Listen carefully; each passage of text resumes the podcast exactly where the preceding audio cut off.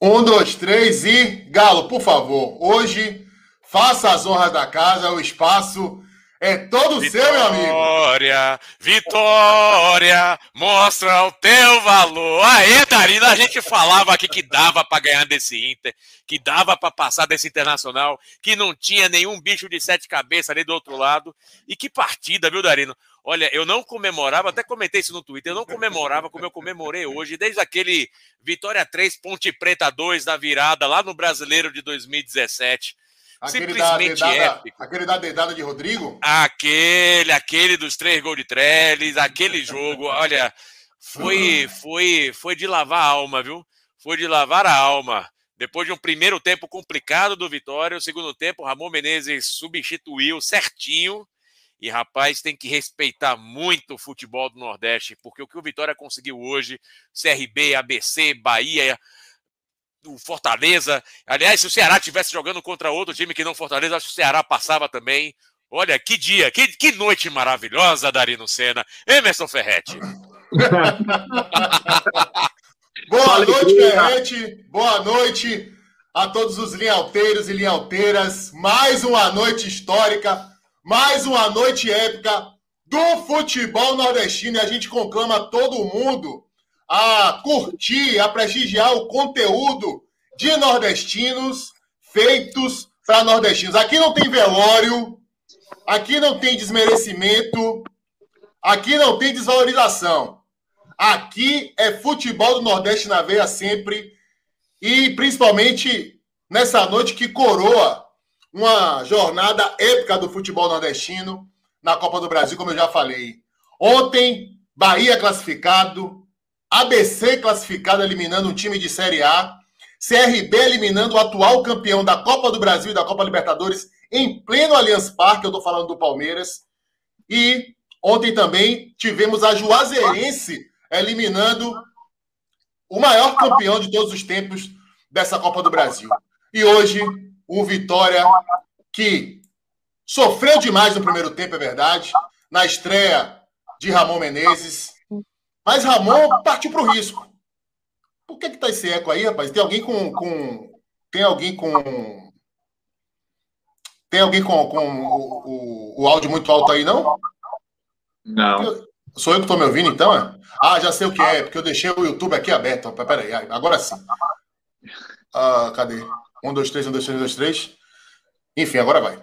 Então, meu povo, um Vitória que teve a estreia de Ramon Menezes. Ramon Menezes mexeu no time, colocou três zagueiros, tirou jogadores contestados, como Fernando Neto, como o próprio Guilherme Santos. Quem diria Guilherme Santos? É, tentou uma alternativa ali para o Vitória ter mais apoio pelos lados de campo, não depender tanto do seu meio de campo, que é um meio de campo pouco criativo. Mas no primeiro tempo, a verdade seja dita, não funcionou. O Inter explorou as fragilidades do Vitória, a falta de encaixe desse novo esquema. A gente não pode esquecer que Rodrigo chegou anteontem no Vitória, só teve uma sessão de treinamentos. E é difícil mexer assim taticamente. Ramon, Rodrigo foi o que saiu. Desculpe, desculpe, Rodrigo. E é difícil mexer assim, uma mudança tão radical, o Emerson sabe disso. Três zagueiros não é só a numeração, depende de muita coisa, de ajustar muitas coisas para o time não ficar vulnerável. Infelizmente não funcionou. Mas felizmente, Lucas Arcanjo, um goleiro que eu confesso que não é dos meus preferidos, brilhou. Fez três defesas excepcionais.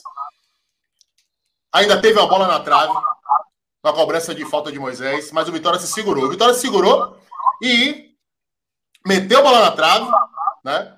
Também, ainda no primeiro tempo, e teve uma grande chance com o Guilherme Santos, que acabou entrando no lugar do Soares, que saiu machucado. Mas, enfim, primeiro tempo foi o primeiro tempo que terminou com o torcedor do Vitória respirando aliviado e achando que o 0x0 foi lucro.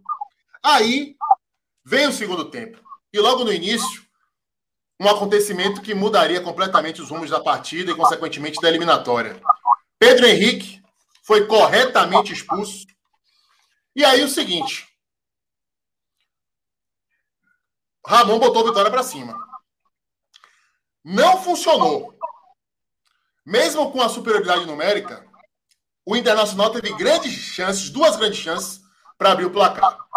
E aí, Ramon faz mudanças para deixar o time ainda mais ofensivo. E essas mudanças se revelariam decisivas. A entrada de Dinei, principalmente, para jogar lado a lado com Samuel, e a entrada de Eduardo, para deixar o meio de campo mais dinâmico, mais criativo. E aí o Vitória não tinha se encontrado ainda no jogo.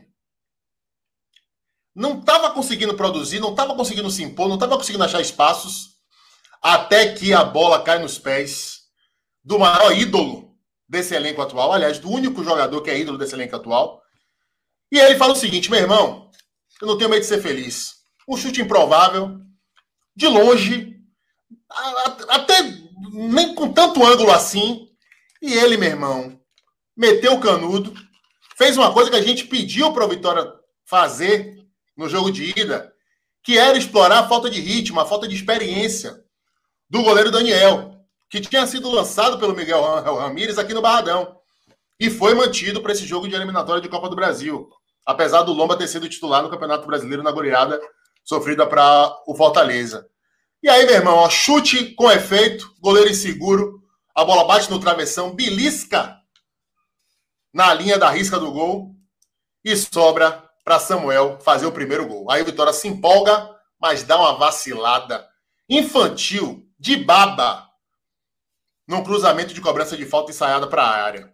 Três jogadores do Vitória vão em cima do jogador do Internacional que escora a bola de cabeça do segundo pau para o primeiro, e aí o Vitória acaba levando o empate. E voltam todos os fantasmas, né? Tudo aquilo que o torcedor do Vitória vem sofrendo nos últimos anos, as decepções, as frustrações. Galo chegou a postar no nosso grupo do WhatsApp, rapaz, me deixaram sonhar, que tristeza. E eu dizia, rapaz, está vivo ainda. Tem muito jogo pela frente, o Vitória está com um a mais. E o improvável acabou acontecendo, mas só aconteceu porque o Vitória não teve medo de ser feliz. O Vitória caiu para dentro, o Vitória não se abalou com gol. E esse garoto Dudu, que promete muito, me encontrou um chute, um golaço. A bola foi dormir aonde a coruja dorme. O Vitória voltou para o jogo. O Inter atordoado. O, o desespero do Inter passou até para o pessoal da transmissão do Sport TV. De repente, a conexão de Pedrinho caiu. Lédio Carmona parecia que estava no velório. E o Vitória não quis nem contar a conversa, meu irmão. Continuou em cima. Carmona sofreu, rapaz. E, e, um gol, e um gol, Gabriel Galo, que veio de dois jogadores super contestados. Eu tenho um grupo aqui com Pedro Santos Sé e Hermano Gottschall, que inclusive já fez parte da diretoria jurídica do Vitória, um grande rubro-negro, amigão é. meu, um beijo para ele, um grande advogado. E ele tá o jogo inteiro reclamando de Guilherme Santos e reclamando de Raul Prata. Mas e quem são os protagonistas? Guilherme Santos. Com justiça quem... de Guilherme Santos, diga mais. E quem que. Não, com justiça, com justiça dos dois, pô. Com justiça dos dois. Não jogavam é. nada pelo camisa, camisa do Vitória até hoje. E aí, meu irmão, os dois são protagonistas do gol da classificação. Cruzamento de Raul Prata, cabeçada de Guilherme, inapelável para o goleiro Daniel.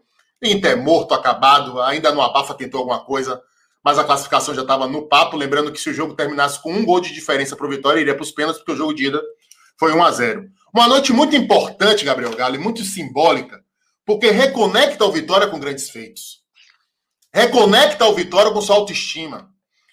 E, e é, é uma noite que, que tem a presença fundamental de dois homens que estão intimamente conectados com Vitória Grande, com Vitória que fazia sonhar, com Vitória que se impunha, com o brinquedo assassino, com o moleque atrevido, que são o treinador Ramon Menezes e o ídolo Dinei.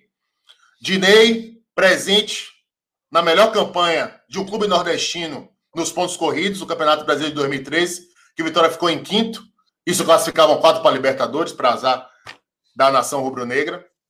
Dinei dos sete no meu Bahia, dos cinco no meu Bahia, né? o homem que fazia os golzinhos e fazia assim, e lepo lepo pro tricolor. E Ramon Menezes, né? Que talvez sem exagero seja o maior ídolo do Vitória nesse século XX, né? Um jogador super identificado. Sem dúvida. Sem dúvida. Categoria, cobrança de falta. É um, um cara até introspectivo, né? é, fora de campo, um jogador tímido, mas que dentro de campo se transformava, dava vida e representava o torcedor com esse manto rubro-negro. Então, assim, eu acho que mais importante até do que a classificação, mais importante até do que os 2 milhões e 700 mil reais que o Vitória embolsa num momento financeiro delicadíssimo do clube, é essa reconexão com grandes feitos. Pode realmente representar uma injeção de ânimo na torcida, na instituição e nos jogadores. Pode provar que o Vitória, acreditando no seu potencial, desrespeitando mais os adversários, pode de repente contrariar todas as previsões, inclusive as nossas, e quem sabe por que não brigar por um acesso eu coloquei entre os para a Série A. Né? é isso. Agora, agora sim, ó. É, é, agora é importante o seguinte: é um momento de euforia, é um momento de emoção. O é. torcedor do Vitória tem todo o direito de fazer a festa. É claro que as limitações do elenco continuam. É claro que de uma hora para outra não vai virar todo mundo grande jogador. O Vitória não vai virar uma máquina. Mas essa chama que começa a brilhar pode ser uma faísca para dar início à tão esperada virada nesse momento histórico tão delicado para o clube. Emerson Ferretti, o que é que você achou dessa classificação épica que coroa uma ronda, uma jornada fantástica dos clubes nordestinos na Copa do Brasil 2021?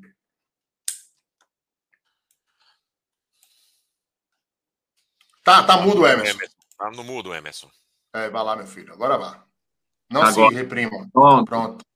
Eu, eu mudei, mutei para poder corrigir o eco, que eu acho que era aqui, né? Não sei. Ah. Mas boa, boa noite, Darino, Galo, todos que estão nos assistindo.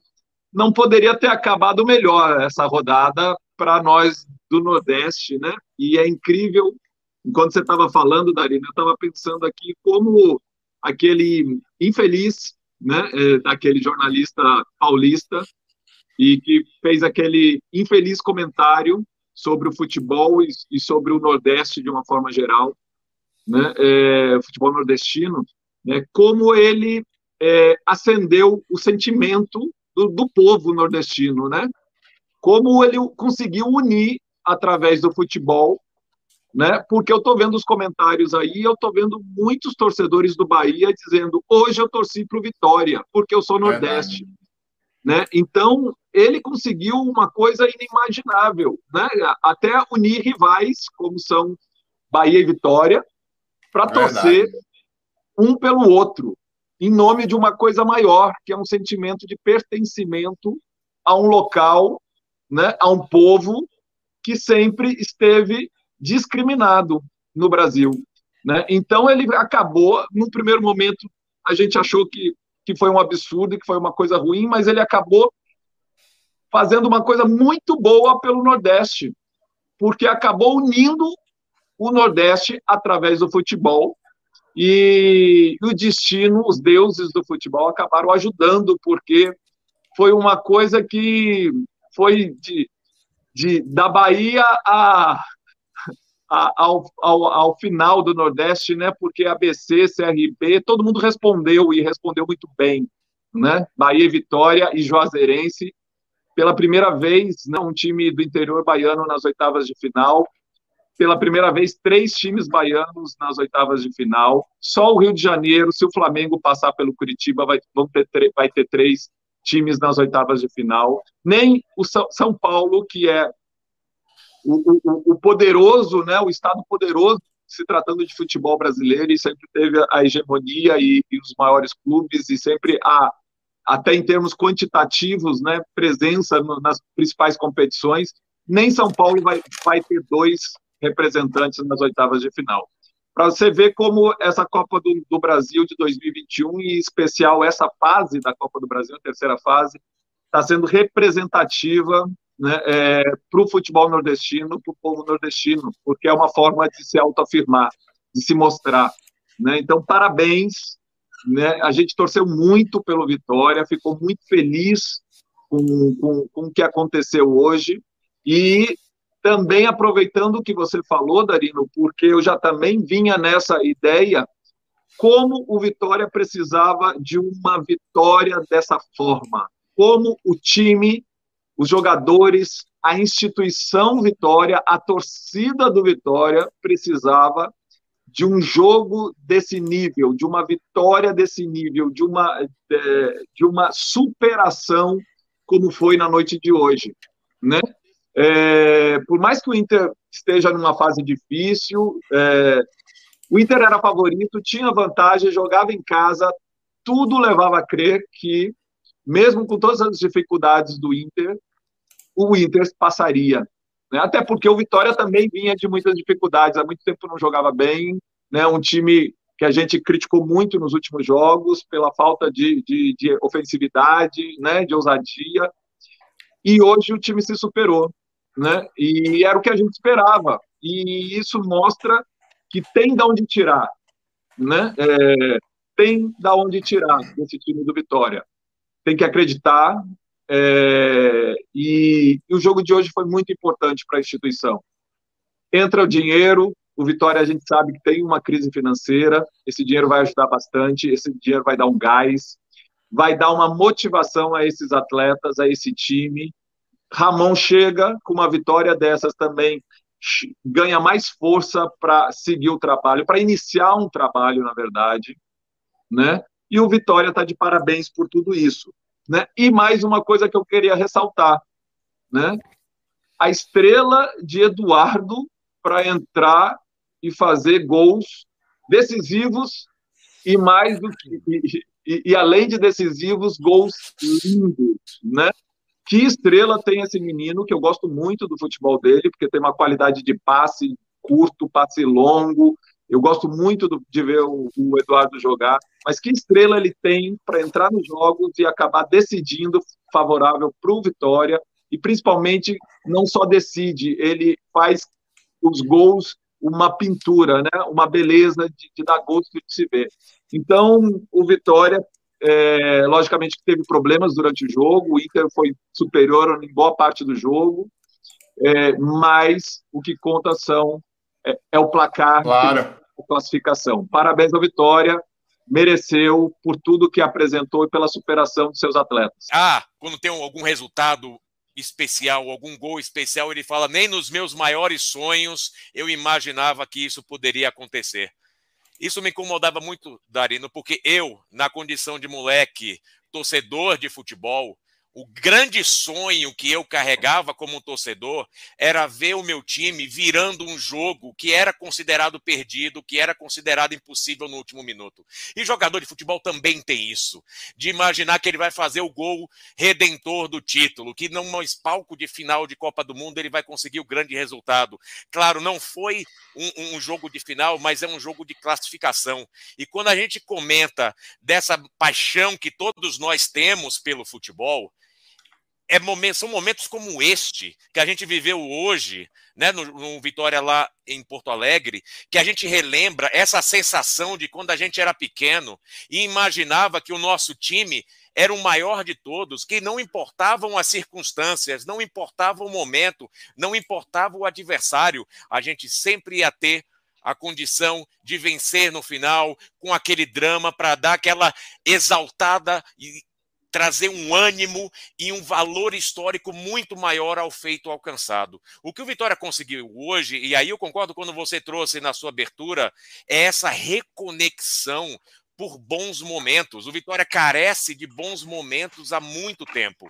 O que a gente viu hoje é a retomada desse instinto, dessa ideia que a gente tem que o nosso time é capaz de carregar estes sonhos que a gente tinha, esses desejos que a gente tem desde pequeno, desde que aprendeu a torcer nas arquibancadas, desde que aprendeu a vestir o manto do seu clube, do manto vermelho e preto, e falar, cara, vivemos um dia histórico. Hoje, efetivamente, foi um dia épico para o Vitória. Daqui eh, não pode se fazer nenhuma espécie de ressalvas, ah, porque é, foi apenas uma fase anterior. Não é essa a questão. Não é essa a questão. A gente sempre comentava do quanto o Vitória precisava querer mais. A gente sempre comentava do quanto o Vitória precisava desejar mais. A gente sempre comentava do quanto o Vitória tinha que acreditar no seu potencial, independentemente de time que enfrenta ou de estádio onde joga. Que ele tinha que ir para cima achando que podia vencer. Tinha que ir para cima com vontade de ganhar. E o que a gente viu hoje no Beira Rio, apesar do primeiro tempo ruim, mas o Vitória sempre mostrou uma grande entrega durante o jogo, sempre acreditou que podia vencer. E aí, quando vem com um roteiro como esse, de perder em casa, de conseguir a virada depois e trazer todo esse sentimento que está represado, Darino, está represado no torcedor do Vitória, de poder extravasar, de poder, de alguma maneira, gritar na, na, na sala de casa, na varanda, no meio da rua, não importa qual é o palco que cada um vai ter para poder extravasar sua alegria. Hoje a gente conseguiu, de alguma maneira, libertar essa, esse, esse desejo, esse, esse, esse grito que estava travado há muito tempo. Ainda é uma fase anterior, é uma fase anterior, mas é uma injeção de esperança no torcedor do Vitória de que dias melhores sim podem acontecer.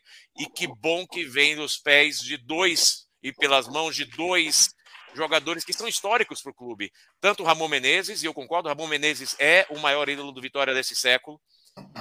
E na diferença que Dinei fez entrando em campo a partir do segundo tempo.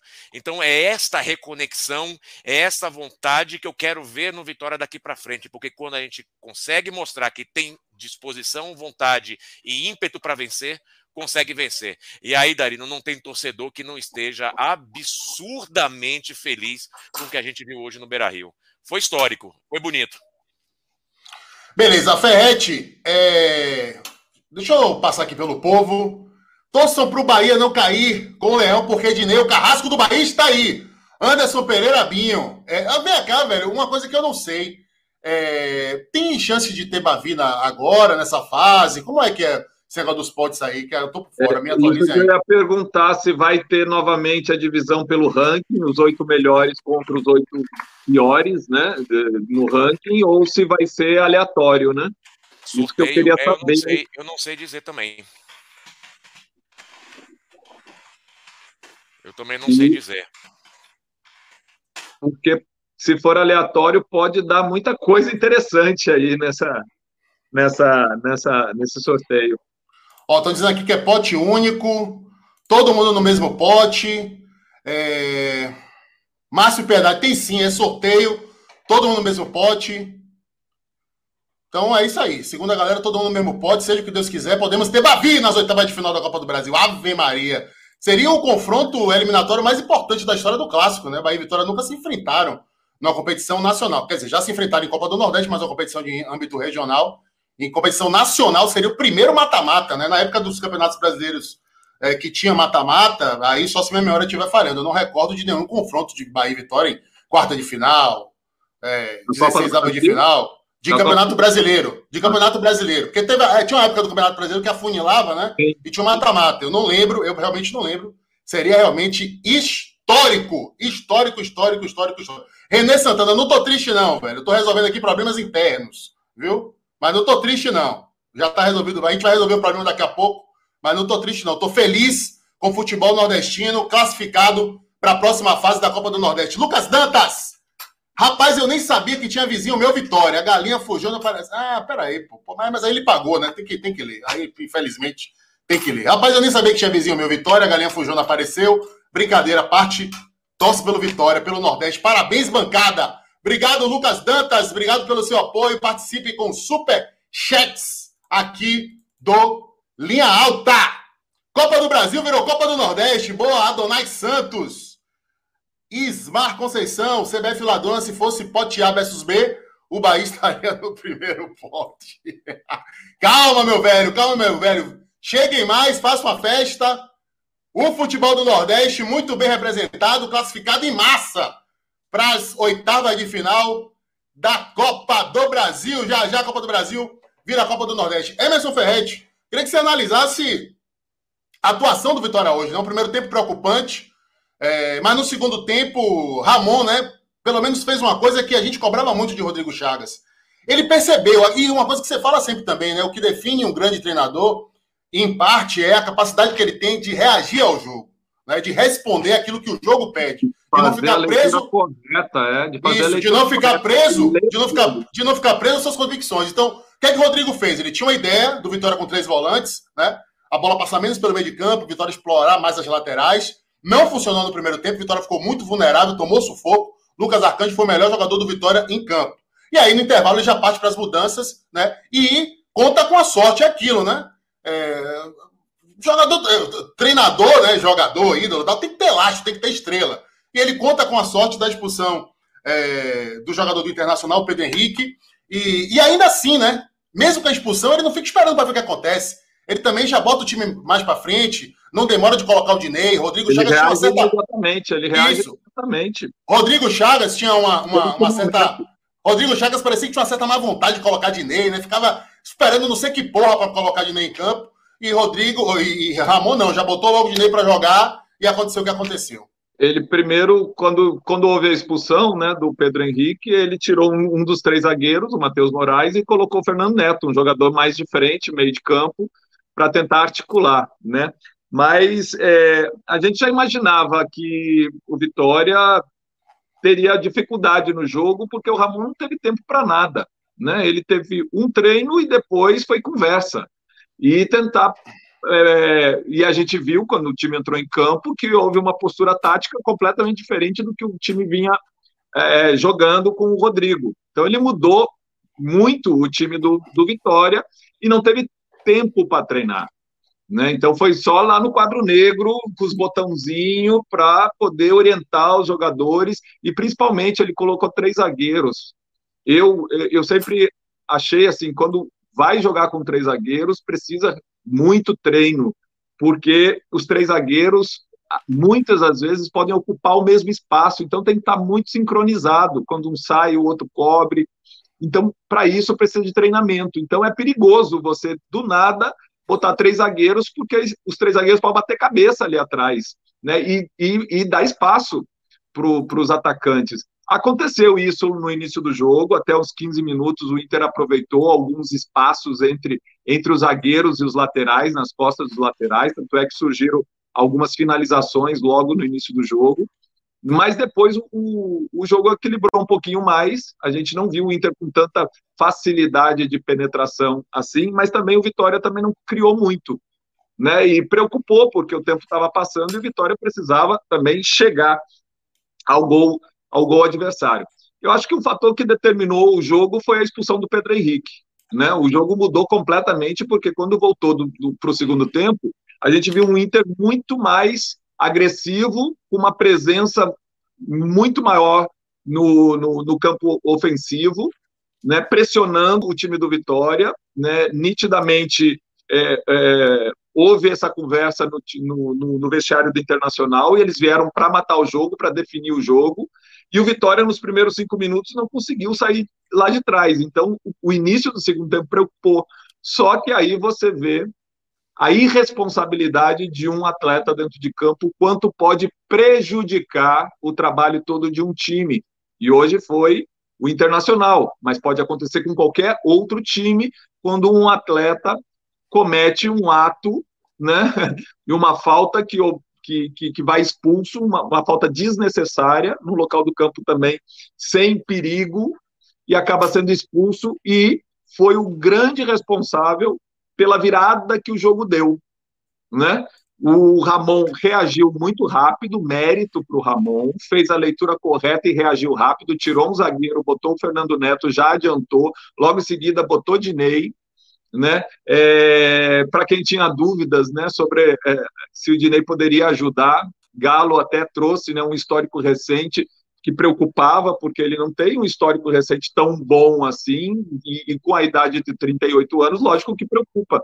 Dinei não é mais o mesmo atleta, mas o que ele já fez hoje já já acabou já pagou, por, já pagou, já pagou juros, a contratação, já, já pagou a contratação, foi muito importante, né? E eu acho que o Dinei vai ser importante pela experiência, pela a bola aérea que ele é muito forte, pelo chute de fora da área, né? Aliás, dois gols do Vitória é, originados né, de chutes de, de, de, fora da área, isso é muito bom. Vitória não não tava, não tinha acontecido isso, né? Então nem chutava, de fora da, nem chutava de fora da área. Era, era pouca ofensividade, né? E, e teve mais novidade do, do time de hoje, do Ramon, para o que a gente vinha, vinha eh, assistindo. Por exemplo, Catatal entrou, entrou pelo lado esquerdo. Em momento algum, com o Rodrigo, Catatal jogou no lado esquerdo do campo. Sempre entrava pelo lado direito e, às vezes, como centralizado, que ele também joga centralizado. Né? Então, iniciou o jogo ele pelo lado esquerdo, uma, uma diferença em relação ao que a gente via com o time do Rodrigo. E depois, é, quando entrou David e Guilherme, também uma inversão, porque a gente via sempre Isso. David pela esquerda e não tinha jeito, era só na esquerda, e o Guilherme também pela direita, e os dois inverteram. O David entrou pela direita, e sinceramente eu queria muito ver o David jogar um pouco pela direita também, né, para ver se o desempenho também era bom pela direita, e o Guilherme pela esquerda. Então, mudanças, né, alternativas que ele já colocou em prática e funcionaram, né? É, então o time deixou em um jogo só. O Vitória mostrou mais versatilidade do que vinha apresentando em vários jogos, porque o Rodrigo tinha uma ideia de time e mantinha aquilo o tempo todo, né? E, e já não estava conseguindo extrair futebol desse time, né? É, e não estava conseguindo variar, é, alterar a forma do time jogar. Então, a mudança, né, a, a, às vezes se faz necessário. O Ramon fez um, um, uma mudança completa aí e a coisa deu certo, e principalmente podia não ter dado, né? É, podia ter o Inter classificado, mas eu acho que o Ramon já trouxe mudanças, propostas diferentes e que enche de expectativa para poder seguir na competição e agora com muita moral pela vitória, né? O, o, o Vitória segue, né? E eu queria fazer mais um registro em relação à atuação é, do time, em especial do Lucas Arcanjo. É, é eu e sim, sim, sim. atrás, quando se antes até do Ronaldo voltar ao gol titular, né? Eu defendia o Lucas Arcanjo. Eu sempre achei que o Ronaldo é o titular. Eu acho que o Ronaldo está tá ainda na frente. É, é o goleiro titular, tem que jogar quando voltar da, da, da lesão. Mas eu sempre falava que o Lucas Arcanjo, em momento algum, comprometeu o Vitória. Em momento, era, era, eram as minhas palavras. O Lucas Arcanjo, em momento algum, comprometeu. Se ele não era, se, se a gente olhava e disse assim, poxa, ele ainda não é o goleiro, é, falta rodagem, falta não sei o quê, mas ele não comprometia, a exemplo do que o Yuri, que foi o goleiro anterior dele, chegou em alguns jogos falhar, tomar gols mais defensáveis. E o Lucas Arcanjo não, ele sempre esteve ali e fez a parte dele, sem muito é, destaque, mas também não comprometia. E hoje ele sai com um destaque merecido e eu acho que é muito bom ressaltar a atuação dele também. Beleza. É, lembrando a todo mundo aqui para se inscrever, curtir o canal, ativar o sininho. Estamos próximos de 7 mil inscritos no Linha Alta. Contamos com a sua colaboração para a gente bater essa meta ainda essa semana. Mais precisamente, são 6.840 e poucos inscritos. Ainda vai ter linha alta no domingo, rodada dupla. Vitória Operário, Bahia Internacional, pelo Campeonato Brasileiro da Série A e Série B, respectivamente. Estaremos aqui assim que a bola parar de rolar. Os dois jogos vão acontecer no mesmo horário, praticamente simultaneamente. O Linha Alta vai estar aqui em dose dupla, cobrindo o desempenho da dupla Bavi no domingão. Superchats, obviamente, são muito bem-vindos. Colabore e ajude a manter vivo o projeto Linha Alta. Galo, jogadores contestados pela torcida e contestado, contestados por você também, hoje tiveram a oportunidade. Né? Eu queria que você analisasse o desempenho de Raul Prata, de Guilherme Santos, que Emerson já falou que teve uma função hoje tática diferente. O próprio David também, que torcedor estava pegando no pé e com razão. E principalmente Fernando Neto, que foi a, talvez a principal aposta no segundo tempo do novo técnico Ramon Menezes. Olha, para completar a, a, a, resposta, o comentário de Emerson, tem uma coisa que eu gostei muito de ver hoje, que foi o Vitória tentar novas formações e tentar novas variações táticas dentro de campo. Né, Emerson? A gente, aquilo que a gente comentava que o Rodrigo ia trazer de novidade para o Vitória, efetivamente chegou com o Ramon.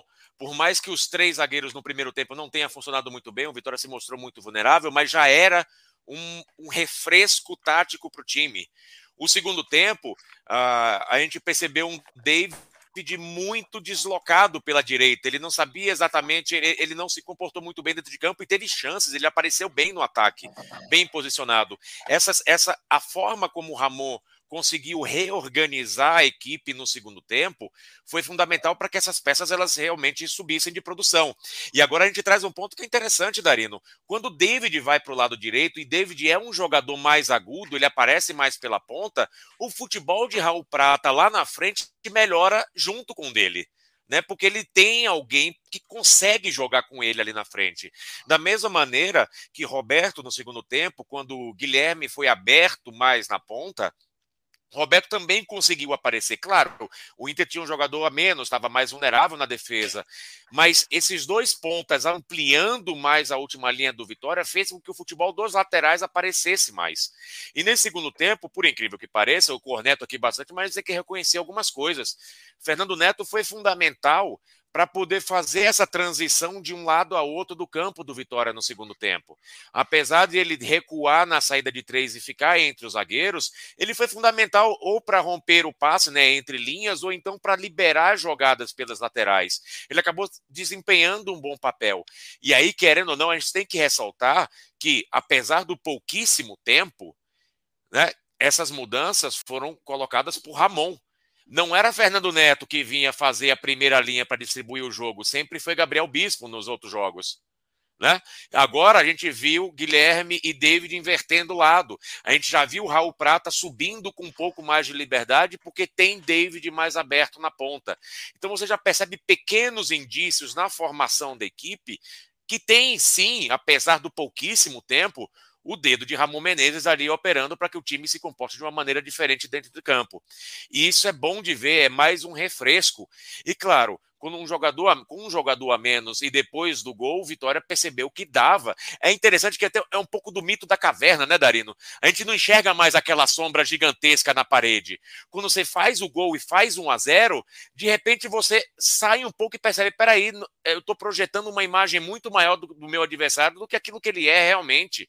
E o Vitória vai para cima. Primeiro, com o Dinei tentando de fora da área, no arremate maravilhoso depois um gol de Samuel, mas depois que o Vitória sofre o empate, e isso é fundamental de ser lembrado aqui, porque o Vitória depois do empate não foi um time que se abalou depois do empate, né? O Vitória depois do empate não foi um time que se entregou. Pelo contrário, o Vitória depois do empate conseguiu botar a bola debaixo do braço e falar: "Cara, nós vamos ganhar esse jogo".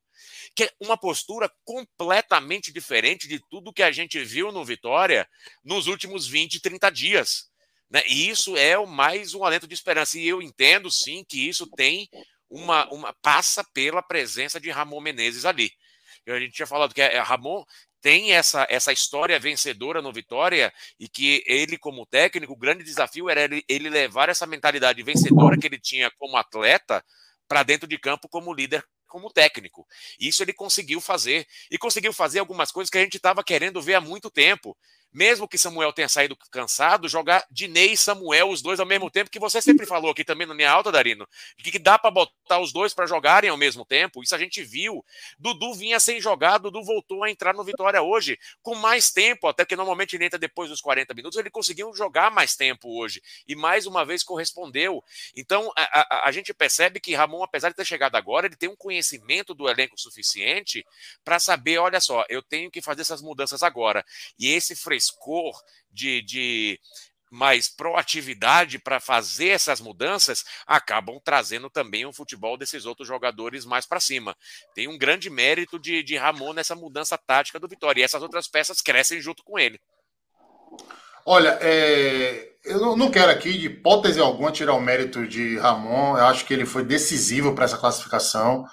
É, tem muito aí da chegada dele, essa questão anímica, o conhecimento dele de futebol também, é, o fato também assim do, do, do, é, do jogador, né, é, é, essa geração de jogadores do Vitória viu Ramon jogar, né, e Ramon é, é, muito ídolo, não só do Vitória, mas como do futebol brasileiro, né, Ramon um jogador de destaque na conquista de Libertadores pelo Vasco da Gama, né, então é, um jogador que tem até mais projeção nacional do que Rodrigo Chagas teve. Ramon vestiu a camisa 10 da seleção brasileira, em Copa de Confederações.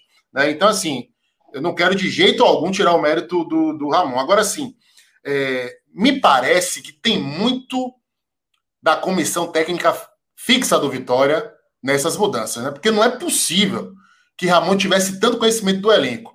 E a impressão que me passa é de que de repente, ou a comissão, ou a própria supervisão, vamos dizer assim, da comissão, né, o, o, diretor de futebol do Vitória, o, o Mário Brasil, se é que ele se envolve nisso, é, mas parece assim que eram ideias que já existiam, todas essas mudanças que aconteceram, e que estavam sendo brecadas pelas convicções do antigo treinador.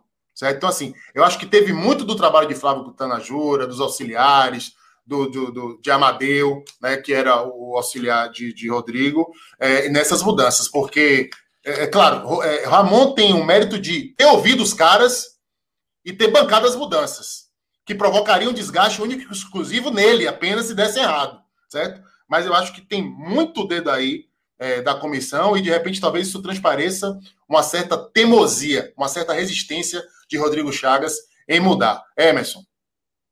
Perfeito, Darino, sua colocação, porque quando um treinador chega. Boa noite, Ivan. Boa noite, boa mesmo, boa noite, boa noite a todos. Excelente noite. Excelente, né, Galo?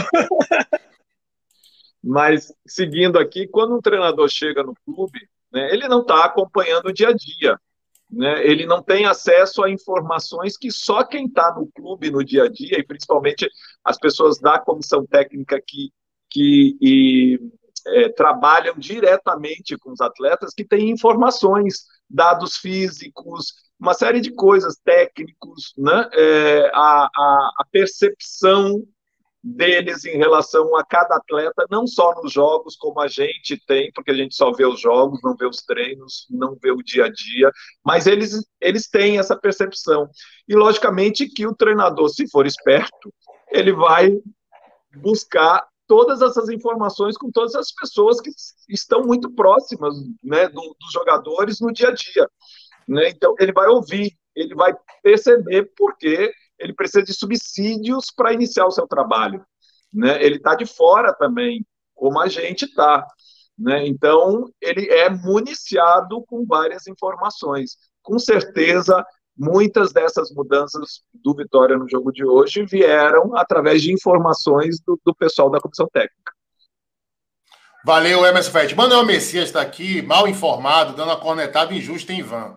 Né, dizendo que Ivan está de máscara em casa. Ivan não está em casa. Ivan está na redação do Jornal Correio, né? E está sacrificando o seu horário de expediente para poder participar aqui do Linha Alta, certo? E está seguindo as recomendações da Rede Bahia, as recomendações sanitárias, no que, aliás, faz muito bem, não só ele, como a Rede Bahia, de exigir utilização de máscara, diferentemente do imbecil, do energúmeno do presidente da República, que quer liberar o uso de máscara para quem está vacinado, esse desgraçado que não quer ser chamado de genocida. Ivan, Boa noite, meu irmão. Sua palhinha sobre a classificação épica do Vitória com máscara para a próxima fase da Copa do Brasil. Se cuide, meu amigo. No que você faz muito bem. Boa noite. Seguindo sempre os, os protocolos, né, Darino? Protocolo de saúde é para ser seguido em qualquer lugar.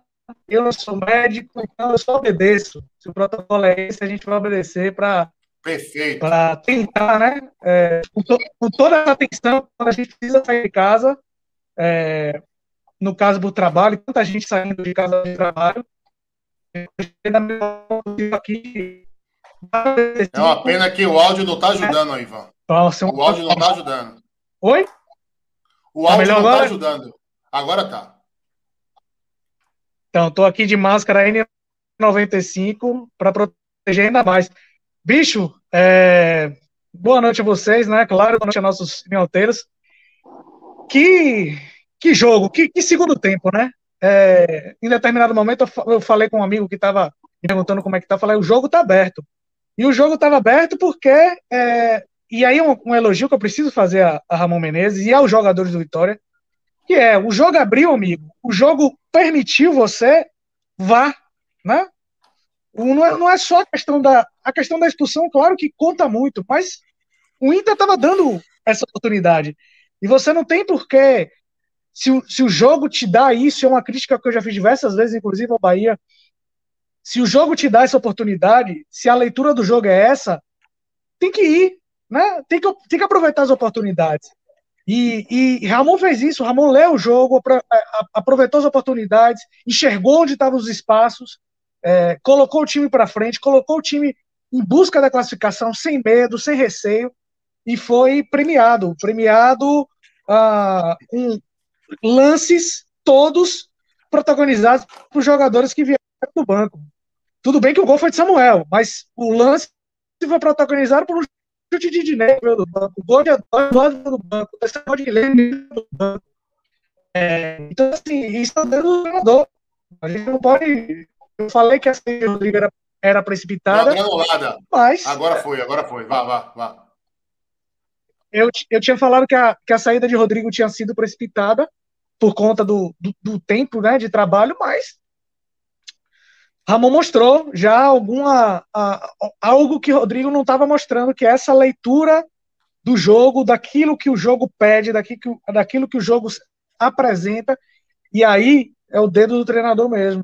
Precisa entender isso, é, é, usar as peças que ele tem para construir o resultado que ele precisa. E espero que, que essa forma de jogar, de, de procurar o resultado, ela não aconteça só quando o Vitória tiver vantagem numérica, ela aconteça sempre. É, e que, e que essa é tão importante, importante possa fazer e, e, o trabalho de Ramon possam fazer o Vitória, é, enfim, é, estrear de verdade na Série B é, é, no final de semana.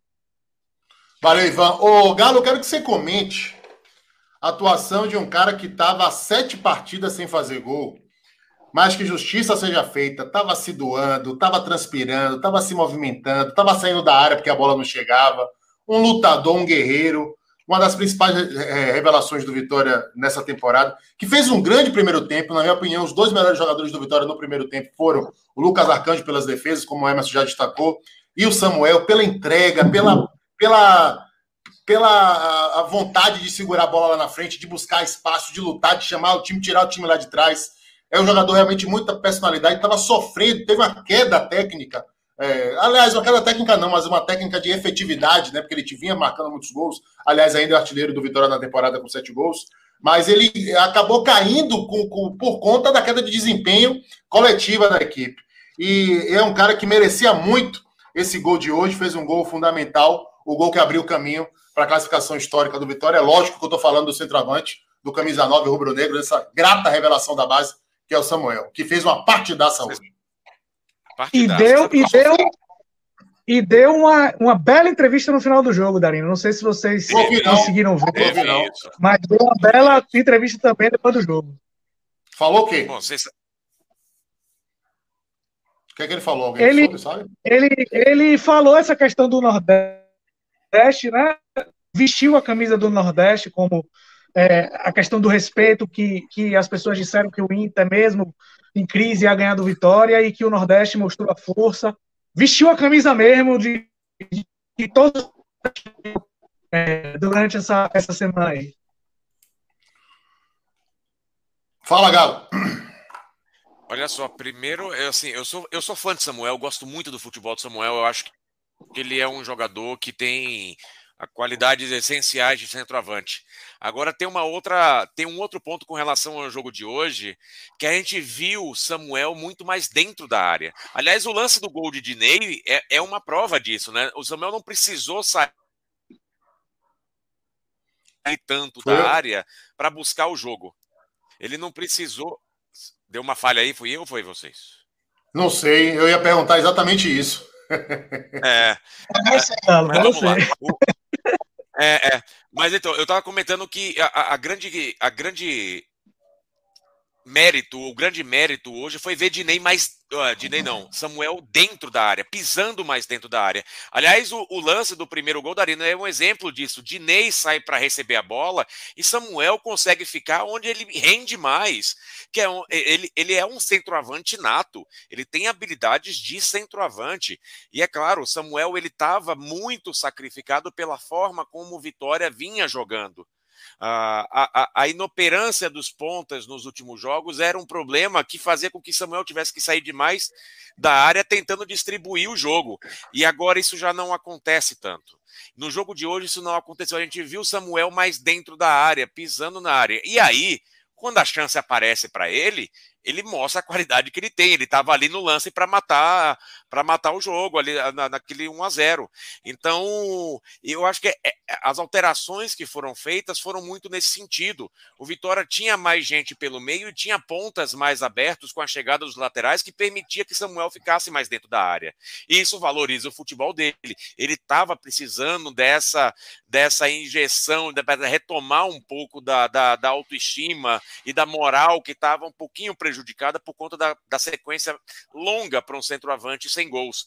Mas ele sempre mesmo com a seca de gols nesses sete jogos que ele ficou sem marcar, ele demonstrou muita, uh, muito brilho, muito ímpeto dentro de campo, muita disposição de ajudar uh, o Vitória dentro de campo. Agora, a boa dele é dentro da área, é lá que ele rende mais. E que bom que o Vitória hoje, no segundo tempo, conseguiu organizar a equipe de uma maneira que faz com que Samuel consiga contribuir da forma que ele sabe melhor, fazendo gol. Mas para isso ele tem que estar lá dentro da área para aproveitar a chance que ele tiver.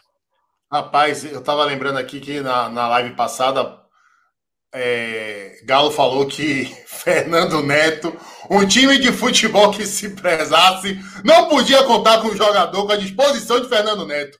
Mas as voltas banco, que, as, as voltas, as voltas que o mundo dá e é. como é. as conclusões definitivas são perigosas. Olha, me, me tire aqui uma dúvida. Esse Twitter é arroba Paulo S. Carneiro que não está verificado, é o Twitter oficial do presidente do Vitória? É, é, é, é, é. Ah, é. então ele, já, ele largou aqui ó, em caixa alta. Quero avisar o time da Baixa dos Sapateiros que somos um time de Série A e vou continuar tomando sorrisal, pois enjoei de ganhar de vocês. Rapaz, a rivalidade é maravilhosa. Eu amo a rivalidade do futebol. Velho, o cara ganha do Internacional em Porto Alegre passa de fase da Copa do Brasil, enche o cofre do clube de dinheiro e lembra do rival. Isso é maravilhoso, eu não tô sendo irônico, não. Eu acho isso fantástico. Velho, é a rivalidade que move o futebol. É você querer ser melhor do que a sua antítese, do que o seu oponente, que move você a tudo. É você ter argumento para chacotear o outro que faz você querer ser maior que ele, que você querer ganhar tudo. Então a rivalidade é fantástica. Eu amo a rivalidade de futebol. Acho saudável isso que Paulo Carneiro fez. Tem um episódio da rivalidade, para mim, que é excepcional. Atlético Paranaense, 2001. Campeão brasileiro no Anacleto, no Anacleto Campanella. Sabe qual foi o grito da torcida do Atlético Paranaense assim que o juiz acabou, apitou o jogo e decretou a maior conquista da história do clube? Ei, coxa, vai chupar um bu! Ei, coxa! Rapaz, maravilhoso. A, a rivalidade, assim, sadia, eu acho maravilhoso. Tá aí, esse, esse espírito aí eu gosto. Isso Oi. só reforça a importância da classificação do Vitória para o futebol baiano. Futebol que a gente tem criticado e que realmente caiu muito, inclusive no ranking de federações que a CBF divulgou em março, a Federação Cearense passou a Federação Baiana, que sempre teve o protagonismo na região Nordeste, e a, o fato de classificar três times para a série, para as oitavas de final, ajuda a recuperar essa hegemonia. O título do Nordeste ajuda a recuperar essa hegemonia. E o fato do Vitória conquistar essa classificação, estar na briga por um título nacional, assim como Bahia, assim como Juazeirense, faz com que os dois rivais, Bahia e Vitória, é, acabem eh, procurando aprimorar o trabalho, porque se não ganhar, o outro ganha.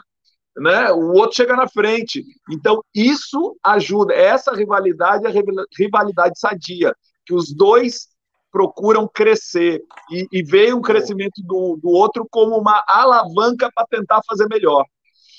Agora, tem uma coisa também: isso é uma resposta ao presidente do Bahia, Guilherme Belintani. Porque quando o Bahia foi campeão em cima do Ceará, Belintani deu uma declaração para Danilo Ribeiro, do Globo Esporte, dizendo que era muito bom ganhar do seu novo rival, que existia uma nova rivalidade, que o maior rival do, do, do Bahia nesse momento era o Ceará. Então, certamente, o presidente Paulo Carneiro guardou, aí oxigenou essa mágoa no coração e agora está dando a resposta. Sobre David, tem uma matéria aqui do Bahia Notícias que transcreve o que ele falou ao final da partida. Abre aspas. Queria dedicar a vitória a Rodrigo Chagas. Me ajudou muito e me ajuda até hoje. Sempre Samuel. está. É, eu falei o quê? David. Desculpe, Samuel, é, tá emoção. É, então, repetindo, abre aspas. Queria dedicar a vitória a Rodrigo Chagas. Me ajudou muito e me ajuda até hoje. sempre está me levando para uma palavra de incentivo. Essa vitória vai para ele. Falou mais ainda, abre aspas. A gente viu muitos vídeos falando que o Inter era favorito, que mesmo jogando mal tinha que ganhar. E não é assim. Tem que respeitar o Nordeste. A gente está aí para provar que o nosso grupo é muito forte. Fecha aspas, Samuel, autor do primeiro gol da vitória histórica do Vitória por 3 a 1 em cima do Internacional em Porto Alegre. Rapaz, esse Beira-Rio é salão de festa do futebol baiano, Mas... hein? Oi. Só, só falar que eu discordo de você dessa, desse, desse tweet aí de Paulo Carneiro. Claro. Eu acho que. Fica à vontade. Por mais que, por mais que exista essa, essa rivalidade, eu acho que na hora disso, sabe? É, você, assim, o primeiro tweet, sua primeira declaração após um, um, um, uma vitória desse tamanho contra o Inter pela Copa do Brasil, ser uh, algo voltado ao seu rival, eu acho que é, você chega a cortar o clima da torcida, sabe? Que tá aí eufórica. Não, o torcedor quer mesmo, é isso. Torcedor quer revanche que nada, eu não acho que é, mas, eu mas, mas, eu acho assim, você podia até citar isso, sabe? Mas assim, em primeiro lugar, eu, eu está, se eu fosse, se fosse o meu caso, em primeiro lugar, eu estaria parabenizando meus jogadores, sabe? Primeira coisa que eu faria é parabenizar meus jogadores, o esforço deles, a dedicação à camisa, o respeito à camisa, e de ter vencido o Internacional num jogo, de ter dado essa resposta dentro de campo a, a muitas pessoas que, que, que, questionaram a qualidade. A minha resposta teria sido essa. Depois eu podia até provocar, mas o meu, a minha primeira declaração seria valorizar os, os jogadores do clube que eu presido. Não, perfeito. Eu acho que realmente essa ponderação é importante. É, mas eu entendo, eu entendo, acho que valoriza o clássico, o movimento da rivalidade. A gente está carente de Bavi. A gente nunca mais teve Bavi em reta final, né? A gente nunca mais teve Bavi decidindo de fato nada. E eu, eu, eu, não, eu não vejo como totalmente negativo, não. Eu gosto desse tipo de provocação. É, e também a gente tem que entender que essa declaração deve ter sido estimulada por altas doses daquele líquido alaranjado. O nome disso é remorso também, viu? O nome disso é remorso. Né? Eu, acho que o Carneiro se até hoje de ter aceitado aquele, aquele convite de Marcelo Guimarães Filho. É, eu acho que tem uma pontinha de remorso aí. Mas aí é outra questão, Ivan, né? Já passou, já há tanto tempo, você acha? É porque o torcedor do Vitória cobra muito ele disso, né? Exatamente, né? porque o torcedor do Vitória cobra demais dele. Cobra muito dele por causa disso, né? Ele, ele, chegou a ser, ele foi expulso, né? Do, do, do, do, teve o título, se não me engano, o título de sócio e caçado por causa disso. Ele, Ô, ele, Galo, você, você achou o quê? Vitória por conta de uma decisão judicial hoje, que autoriza ele porque ele realmente teve o título caçador. Olha, eu gostaria muito, eu, eu, eu até, isso vai estar no comentário no Bate-Ponto de Podcast amanhã. Eu não acredito, eu, em nenhum momento, que o Vitória seja capaz de, o Paulo Carneiro, parabenizar qualquer outra pessoa do grupo que não seja ele próprio. Então, ele não vai falar enaltecendo os técnicos, não vai falar enaltecendo os jogadores, ele não vai fazer isso. Ele vive de garganta, vive de bravata. Ah, eu, eu, eu, entendo, eu, eu entendo o ponto do Darino, eu entendo o ponto que Darino traz quando ele fala da, da rivalidade. A rivalidade é realmente importante. Eu, como torcedor, eu gostaria de ver o Vitória comemorando as suas, suas conquistas. Tudo bem, é só uma passagem de fase, ok, mas é uma conquista que tem que ser valorizada. Ver o Vitória comemorando as suas conquistas, primeiro falando do próprio clube, da própria instituição né? Sem precisar trazer qualquer outra coisa. Depois você fala, você é, é um é meio que um protocolo, né? Você enaltece seus jogadores, você enaltece a entrega do time em campo, você agradece a torcida, você agradece a quem incentivou, quem acreditou. Lá na quarta, quinta opção depois daquilo, vai para a gastação e aí tá beleza né? Vai pagar essa ação e está tudo bem, porque você fez o primeiro passo que é deixa eu reconhecer aquilo que é nosso, o nosso time, a nossa torcida, os nossos jogadores, os nossos profissionais. Depois eu vou pagar a estação. Eu acho que, como, como você falou do caso do Atlético Paranaense, Darino, tem uma diferença muito grande entre torcedor na arquibancada e gestor, né, e, e, os gestores do esporte de alguma maneira. Existe um certo, uma liturgia do cargo, como diria o nosso uh, excrementíssimo José Sadem, mas o, o, tem, tem, tem um certo, tem uma certa liturgia ali que é esperada. Eu gostaria muito de ver prime a primeira palavra sendo uma palavra de exaltação ao time, ao jogo e ao que a gente viu em campo hoje. E depois pode ir para a gastação, não tem problema. Mas como eu não espero Beleza. que isso aconteça, a gente vai Beleza. ficar só na garganta mesmo. Olha, curta, se inscreva, ative o sininho. Sejam muito bem-vindos ao Linha Alta, vocês que são novatos. Superchats são sempre muito bem-vindos e ajudam a fortalecer o nosso projeto. Deixa eu mandar um recado aqui para Marcelo Salazar. Ô, Marcelo Salazar, você chega com uma hora de atraso na live e fica aqui pedindo para gente falar de um monte de coisa que já foi falada, brother. Então, velho, venha na manha, venha na calma, venha na fé, pai. Seu time está classificado. Vamos fazer festa, viu? E chega de voadora, sem educação, agredindo os outros. Calma, velho. Não é assim não, viu, parceiro? Se você quiser ouvir a análise do comportamento tático do Vitória, ouvir sobre o desempenho de Dinei, de Samuel, você volta um pouquinho a live que já vai estar tudo aí, viu?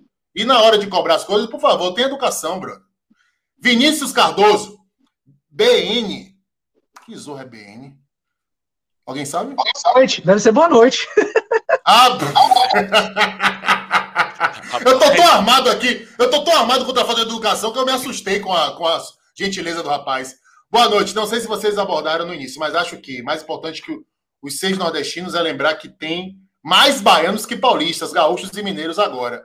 É, eu, eu Emerson falou isso, Emerson falou isso, exatamente. Se o Flamengo passar, o Rio de Janeiro empata com a Bahia com três exatamente. times nas oitavas de final. Isso é inédito, é muito bom para o nosso futebol, muito bom mesmo. Aí, e... ó, o Salazar, tá vendo, Salazar? Uma cobrança aqui, ó, um pedido de pauta com educação. Então, por favor, mire-se nesse exemplo. Obrigado, e... Vinícius.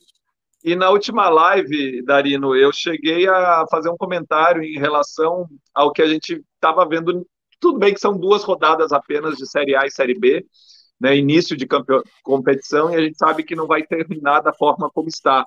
Mas quem imaginou, eu cheguei a falar assim, quem imaginou que viríamos Atlético Goianense, é, Fortaleza, Bragantino, Bahia na, no topo da tabela da Série A e Vasco e Cruzeiro na zona de rebaixamento da Série B. E aí eu acrescento agora o fato de que na Copa do Brasil que antes sempre teve mais concentrada com clubes de São Paulo, Rio, Minas, Rio Grande do Sul, né? A gente tem entre os, os 16 participantes 11 estados diferentes. Quer dizer, está pulverizando o futebol brasileiro. Isso mostra um, já sinaliza uma mudança no futebol brasileiro, onde os grandes já não são tão grandes, a não ser pela sua história, sua tradição, mas dentro de campo as coisas estão começando a mudar. E isso eu acho muito bom, é um movimento muito bom para o futebol brasileiro. Olha, eu. eu, Emerson, eu, eu, diria, Emerson, eu diria que talvez é um feeling, eu não tenho como a, a afirmar isso por dados, mas é um feeling. Eu acho que é o seguinte: o, o, as pessoas que trabalham com futebol é, passaram a estudar mais o futebol, sabe? A coisa deixou de ser tão instintiva e passou a ser mais técnica, mais científica. E o estudo iguala as pessoas. O estudo, as pessoas estudarem, as pessoas lerem, as pessoas se dedicarem à tá parte falhando, técnica, à tá teoria. Oi, tá melhor? Não melhorou? Tá fala, tenta aí de novo. Melhorou? Não, o que eu acho é que o estudo do, o estudo do futebol, ele, ele, ele tem a capacidade de igualar é, mais um pouco os, os, os, técnicos, sabe? As pessoas passam a entender um pouco mais, a estudar um pouco mais a teoria, a se dedicar um pouco mais ao estudo científico do futebol como ciência, e isso aproxima. Né? O, o, o livro que o técnico de Série A lê e que o técnico de Série D lê é o mesmo. Né? Ele pode não ter os mesmos recursos, é, a, a, talvez a, a mesma estrutura, mas ele tem o mesmo conhecimento, ele pode ter o mesmo conhecimento. E eu acho que isso pode aproximar as equipes de diferentes divisões. Inclusive, é, é, de todas as, as, as, todos os clubes da, a, do Sul-Sudeste que se classificaram, apenas o Criciúma não é de Série A. Enquanto entre os clubes nordestinos, dos seis, só Bahia e Fortaleza são os da Série A.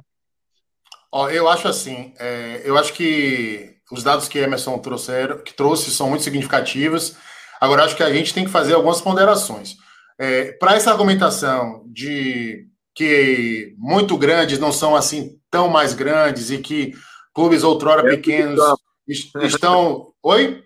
Dentro de campo, eu falei. Não, eu vou chegar lá. Eu vou chegar lá. Estou mostrando isso. Calma, vou chegar lá, vou chegar lá. Eu acho que para esse argumento é de que grandões estão diminuindo e pequenos estão crescendo, eu acho que o único indicativo que a gente pode levar em consideração é posicionamento em divisões de campeonato brasileiro. Né? É, o argumento do Cruzeiro tá mal, do, do Vasco tá. O Cruzeiro tá lá enterrado na Série B, o Vasco caiu sem perspectiva de voltar, o Botafogo também. etc, etc, etc. E a presença de alguns times com uma certa consistência na Série do Campeonato Brasileiro, como o próprio Bahia, que já vai para a sexta temporada, Ceará, Fortaleza, eu acho que esses são argumentos fortes. Agora, a gente tem que tomar muito cuidado com esse recorte de Copa do Brasil, porque é uma competição mata-mata e as elimina algumas eliminações aconteceram com muitas peculiaridades, que são de jogo e são inerentes a torneios eliminatórios. A própria classificação do Vitória hoje clareia com a expulsão de jogador internacional no início do primeiro do segundo tempo. A classificação do Palmeiras ontem, o Palmeiras deu 38 finalizações contra duas do CRB. O goleiro do CRB estava possuído. Possuído.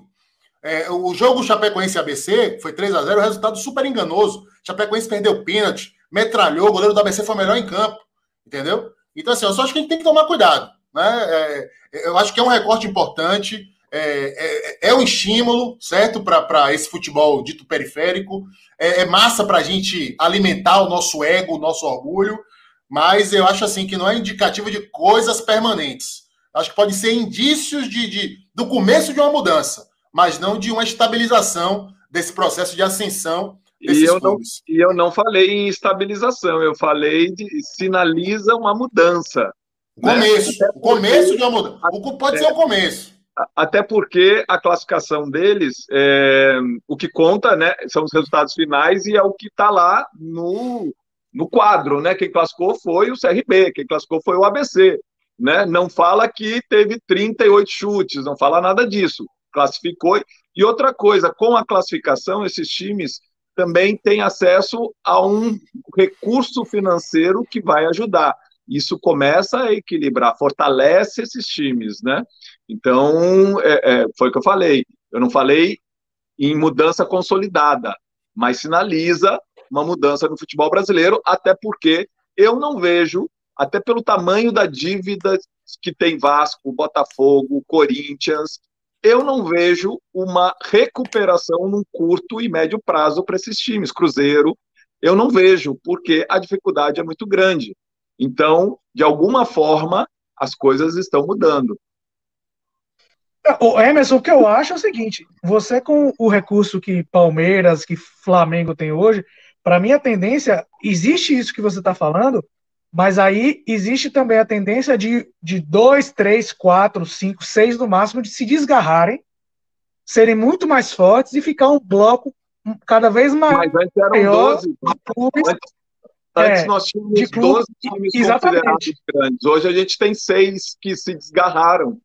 Né? E eu, então, acho que, eu acho que tem outros grandões que eram considerados grandões já não tão grandões.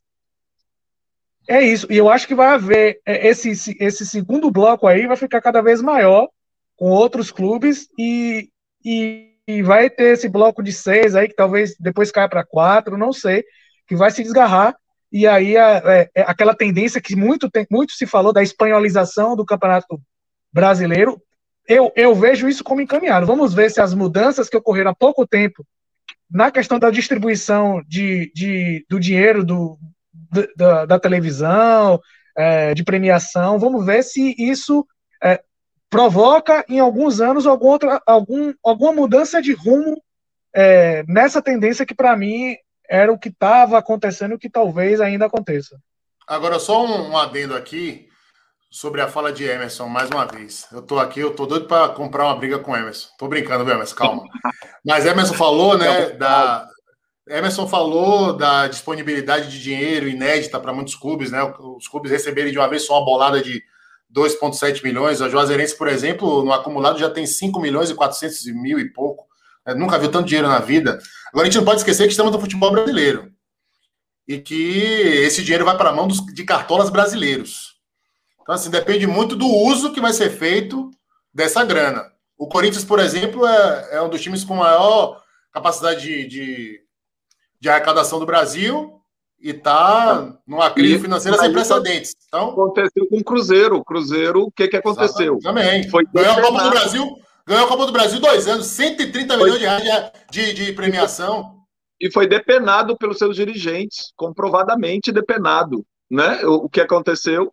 Então, é, nos clubes grandes também acontece isso. E outra coisa, é, se você observar Palmeiras aí que ganha uma receita anual de quase um bilhão, mas a folha de pagamento mensal dos atletas é 20 milhões, 25 milhões, quer dizer, gasta na mesma proporção do que os menores, né? O Bahia está aí 170 milhões de orçamento, a folha é proporcional ao que, que, que gasta, 70, 80, 70, 75% do orçamento anual. E o Palmeiras é a mesma coisa, só que vai 25 porque ele arrecada quase um bilhão. Então, é, é, é mais ou menos a mesma proporção, né? E os dirigentes que se beneficiam disso têm todos, dos, dos pequenos até os grandes. Por isso que a gente torce para que esse dinheiro que eles recebam seja investido mesmo no clube, para que esse, esse, esse crescimento desses clubes seja um crescimento consolidado. Ô, Gabriel Galo, três baianos na próxima fase da Copa do Brasil. Quem tem mais chance de chegar nas quartas de final? Ah, vai depender muito desse cruzamento aí, né?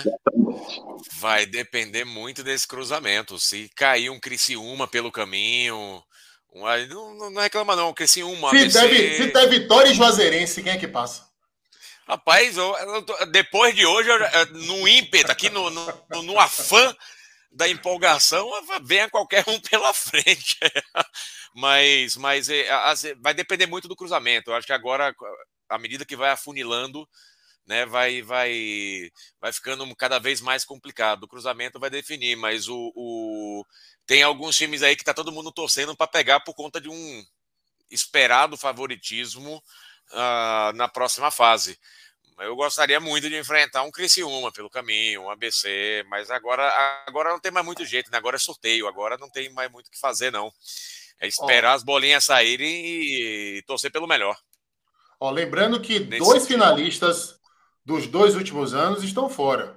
O Internacional, finalista e vice-campeão do ano retrasado, e o Palmeiras, campeão do ano passado. Porém, ainda temos vivos na Copa do Brasil: Flamengo, Atlético Mineiro, Grêmio, Fluminense, que já foi campeão. Um outro campeão eliminado foi o Corinthians. O Havaí, o, o América Mineiro, vice-campeão do ano passado, está fora também.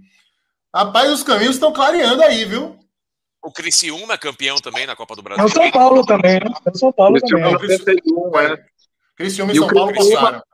E o Criciúma foi rebaixado na, no Campeonato Catarinense esse ano, né? Foi, foi, foi para a segunda divisão no Catarinense. E rebaixado na Série B ano passado. É, e, e, deixar claro que, que é, e deixar claro para os torcedores que a, o próximo sorteio não tem negócio de pote, não, meu irmão. É todo mundo junto, sair, pode, pode, ter, pode ter São Paulo e Flamengo, se, se for. Eu quero ter. Eu quero Bavi. Pode ter Grêmio. Olha, eu tô com saudade de um Bavi grande. De um Bavi valendo. Eu tô com saudade de ver essa cidade respirando Bavida, de ser o único assunto em cada esquina eu, eu, eu tô carente desse clima de Bavi, velho. Eu acho Faz que. Faz muita falta, o, né? Faz muita falta. O, o Bavi merece isso, porque aconteceram Bavis em primeira fase de Copa do Nordeste, né? Não sei aquele Bavi assim que beleza, você ganha. Final de Copa do Nordeste por três vezes. Hã? Não, recentemente. Final de Copa do Nordeste por Recente, três vezes. Recente, recentemente, não, a última foi há 20 anos. É que eu tô falando. É. Então, é, pô, não tem. Qual foi o último Bavi que valeu alguma coisa? Foi a final do, do Baiano de 2018, Galo, Ivan e Emerson. É isso então, mesmo. quer dizer, final né? do Baiano de 2018. Teve um quase, teve um quase Bavi, teve um quase Bavi na Sul-Americana, que Bahia e Vitória fizeram bons primeiros jogos e aí foram eliminados ambos no segundo jogo. Tava todo mundo torcendo, vai ter o Bavi da Sul-Americana, o Bavi Internacional. Aí foram os da, lá os dois que perderam na farofa. O Nordeste só está permitindo agora o confronto de Bahia e Vitória se for numa final, né? É, e teve aquela semifinal de 2018 também que foi massa. O Bahia ganhou de 2 a 0 e o Vitória. Não, foi 2017, não é isso? Que o Bahia ganhou a semifinal e perdeu a final do Bahia para Vitória? 2017. Com o Guto Ferreira. Aquele golaço de Aleone. Isso, isso, isso. É. Mas enfim, né? Isso. Então são. Bahia perdeu a ida por 1x0 né? no Barradão e ganhou a volta por 2x0 no. Foram quatro Bavis seguidos, porque foram as, as, as, semifinais da Copa do Nordeste e a final do Campeonato, do Campeonato Baiano. Foram quatro Bavis seguidos. Se der Bavi na, na, na, na Copa do Brasil, a gente vai ter que contratar um link dedicado exclusivo aqui pro Linha Alta, porque não vai dar para quem quer, não, velho. Vai ser todo mundo aqui depois. Vai ser massa, massa, massa, massa demais. Senhores, mais algum tema, mais alguma colocação? Querem falar mais sobre Dinei? Tem gente aqui cobrando para a gente falar de Dinei. Ivan quer falar de Dinei? Eu, Ivan, não lembro, eu não lembro sua opinião, se você foi contra ou a favor da contratação de Dinei pelo Vitória. Eu, eu falei que, que a gente fez aquela comparação de Dinei ou Walter. Eu falei que entre Dinei e Walter era Dinei, mas que eu achava que o Vitória não Dinei. deveria contratar nenhum dos dois. Né? A minha opinião era essa. Mas se fosse para contratar um, que fosse Dinei. Beleza. O que, é que vocês acharam da atuação de Pablo?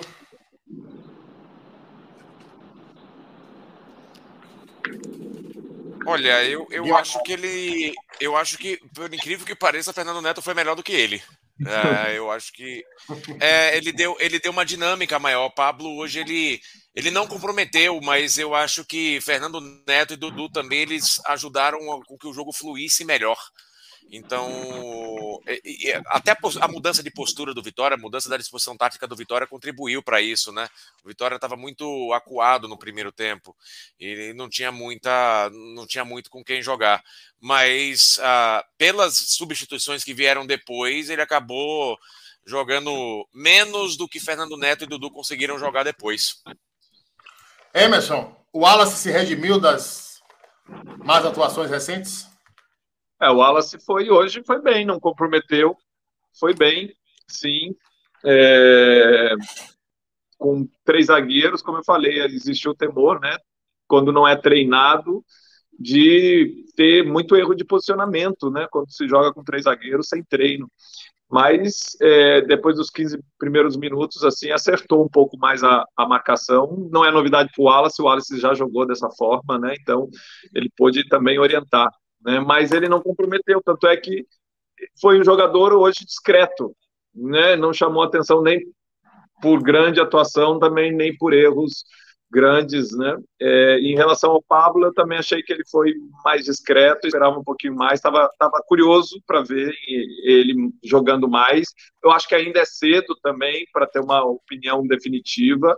Jogou pouco, né? Eu acho que foi só o segundo ou terceiro jogo dele, então ainda é muito cedo para a gente opinar. E ele foi assim, é, o fato de do esquema ter mudado quando o Inter saía com a bola, às vezes o Soares ficava pelo lado direito para essa marcação mais na frente, com o Samuel e o Catatal na esquerda, e ficava no meio só ele e o Gabriel Bispo, né? Um buraco no meio ocupado só pelos dois, né? Então ele teve, como o Galo falou, às vezes faltava com quem ele jogar, né? E o meio de campo do Internacional estava mais povoado, então de alguma forma ele acabou sendo prejudicado um pouquinho, eu acho que, mas eu acho que ele tem qualidade. Vamos observar melhor. Ô, Ivanzinho, Roberto tá entrando em forma, velho? Tava na hora, né? Ele deu as arrancadas hoje, botou na frente e ganhou na corrida, velho. Tava na hora. É, o que eu percebi foi que é, na parte ofensiva, aquela coisa de quando você joga com a linha de cinco, o Vitória jogou com três zagueiros, né? Mas assim, é, na, na, na parte no ofensiva. 5-4-1, defendia no 5-4-1. E, e, isso, e, mas quando atacava, meio que andava um pouco essa linha, Raul Prata não, não, não subia tanto e, e, e dava essa liberdade para Roberto subir um pouco mais, né?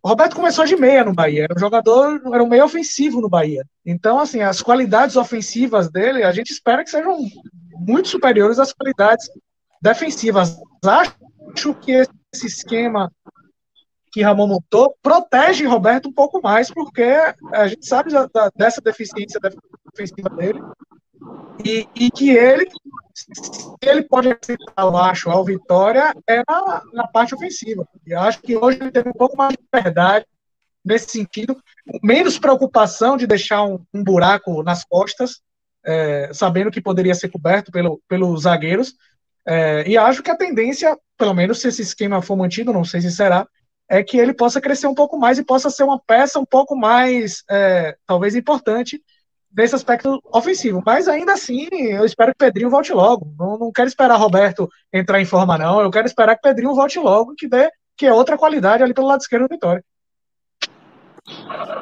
Beleza. O Galo quer completar sobre Roberto? Ele fez uma partida relativamente segura hoje. Ele fez uma partida relativamente segura. Ah, que bom, que bom. A, a, a, forma física realmente dele é, preocupa um pouquinho, mas ele fez uma partida mais segura hoje. Acho que o time todo foi, foi, foi comprometido pela maneira que o time jogou no primeiro tempo. Os três zagueiros, como o Emerson comentou, é um esquema que demora para se adaptar.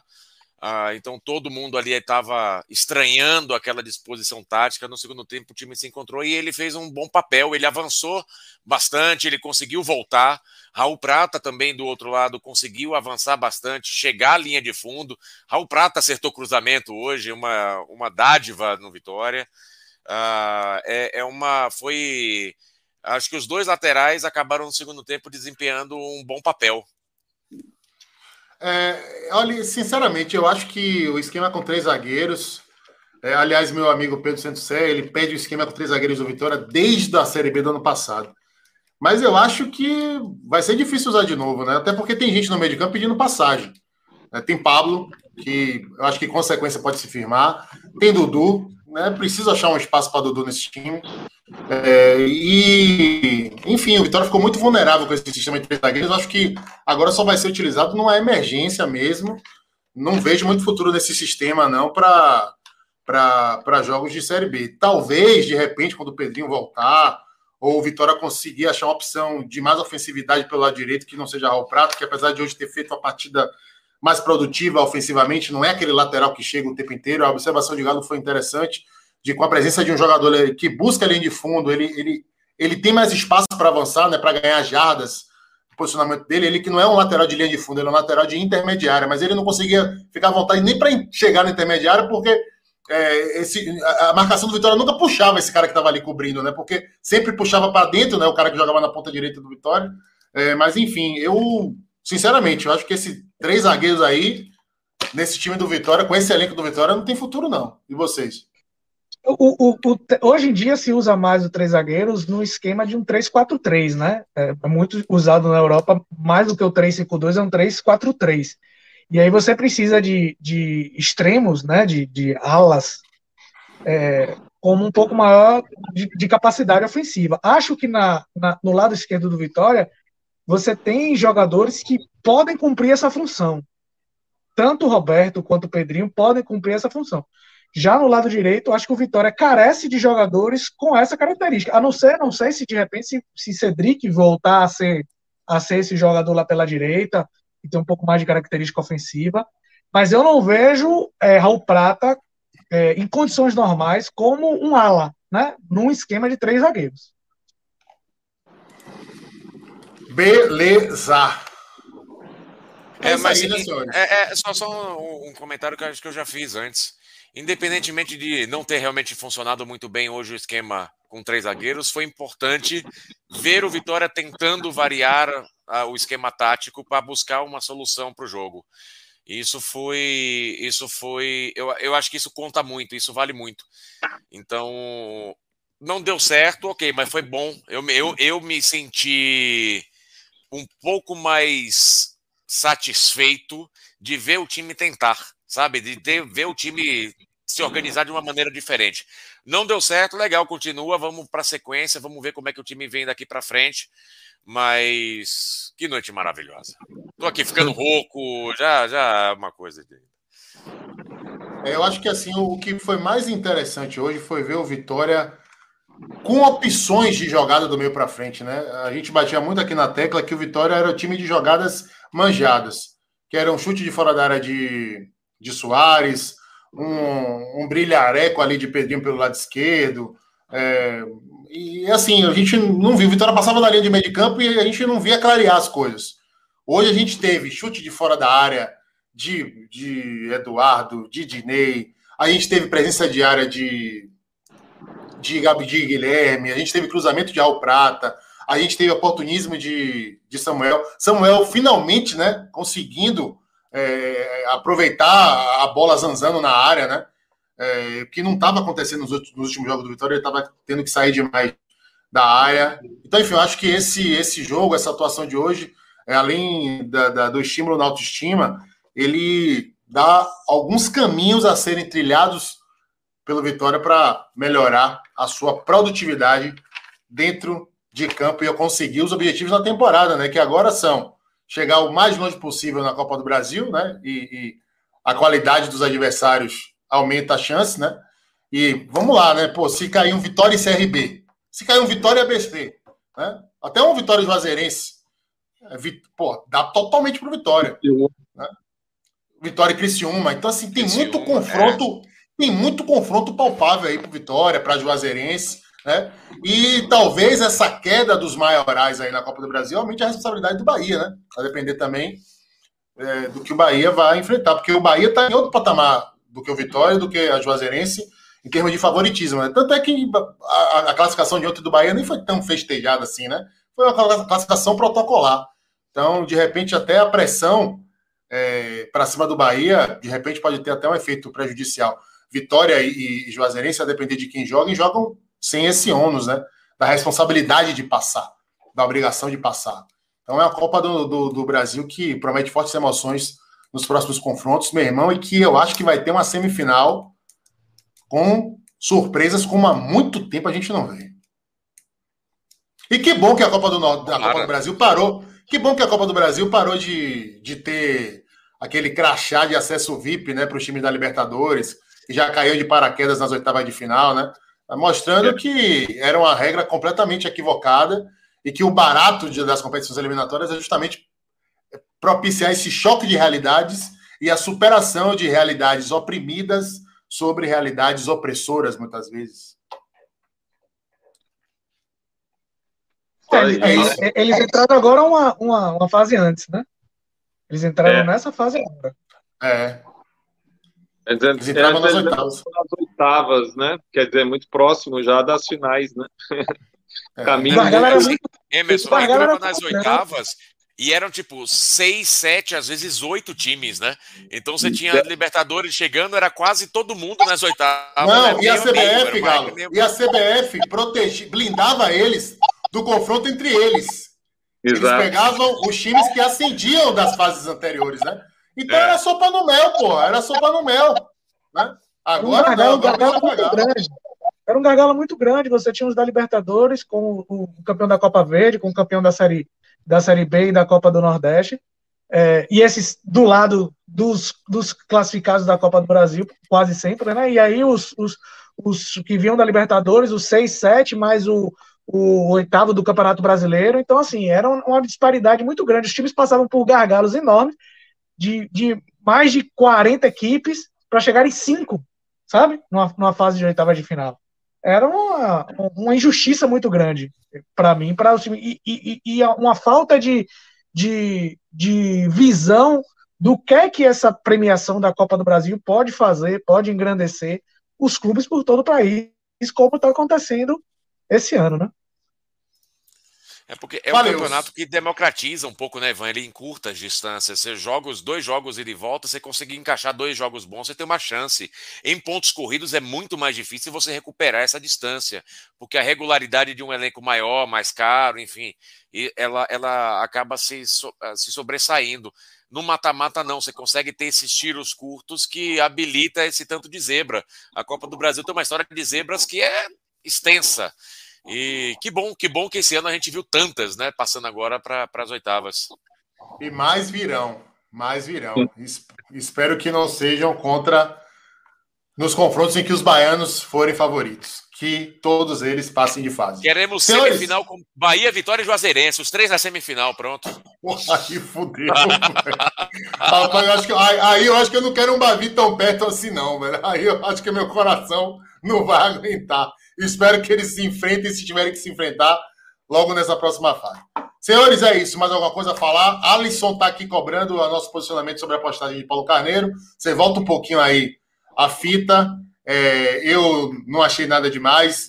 Meus colegas é, Ivan e, e, Galo fizeram ponderações de que é, não seria o momento que até caberia a, a, a, provocação, mas não agora, que agora seria a hora do presidente do clube, do comandante da NAU, exaltar seus jogadores, sua nova, seu novo comandante de, de comissão técnica e tal. Mas volta aí um pouquinho que você vai ver aí a nossa discordância e você forma a sua opinião. Aliás, eu acho que você já tem uma opinião formada, que você já está dizendo que a postagem é infeliz. Obrigado a todos que participaram. Obrigado, Gabriel Galo, Emerson Ferretti, Ivan Max. Domingo tem linha alta dois em um, né? Porque a gente vai fazer o pós-jogo de Bahia e Vitória no mesmo horário, porque os jogos acontecem simultaneamente no domingo à noite. Boa noite, fiquem com Deus. Parabéns ao futebol do Nordeste, parabéns ao Bahia, parabéns ao Vitória e parabéns a Juazeirense, todos presentes nas oitavas de final da Copa do Brasil. Fui, terminam de alta, terminam de alta com o Galo aí, aí com, a, com a, na janela principal para ele mostrar a camisa do Vitória. Vai, Darino, bote boa, ele na, boa, na peraí, peraí, Não, não, não, já termina, termina nós aqui, tá beleza, tá beleza, Ivan. Vamos nessa, vamos nessa, uma hora da manhã. Aí, vamos aí, Fui, boa noite. Que alegria, que alegria.